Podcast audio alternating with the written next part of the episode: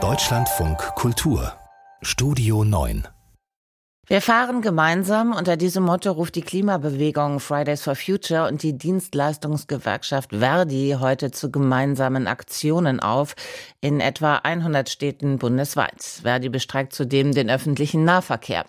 Hintergrund sind die Tarifverhandlungen in 14 Bundesländern.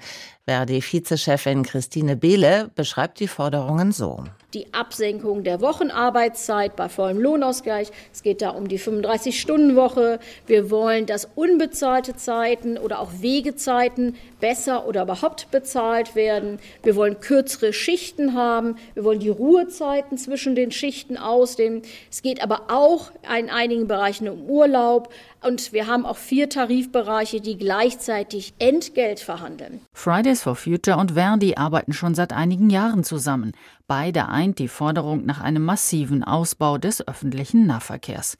Christine Behle. Das ist unser erklärtes Ziel. Das Thema Verdopplung des ÖPNVs bis 2030. Es ist der Beschluss ja, der Verkehrsministerkonferenz und auch die Bundesregierung hat sich dem Ziel verschrieben, eine deutliche Ausweitung des ÖPNVs zu haben. Dann muss gehandelt werden. Das heißt, wir brauchen attraktivere Arbeitsbedingungen und für die treten wir in dieser Tarifrunde auch ein. Nur mit besseren Arbeitsbedingungen fänden die Unternehmen das nötige Personal für den klimafreundlichen Ausbau des Nahverkehrs, also für mehr U-Bahnen, Busse und Straßenbahnen.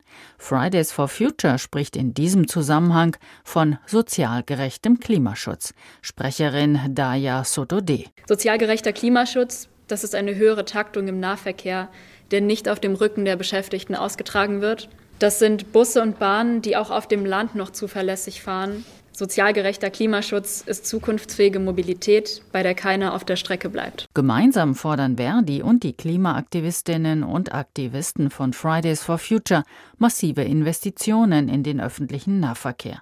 Um die Verkehrswende zu schaffen, würden in den nächsten Jahren mindestens 100 Milliarden Euro gebraucht. Claudia van Laak über die Demonstrationen und die Streiks.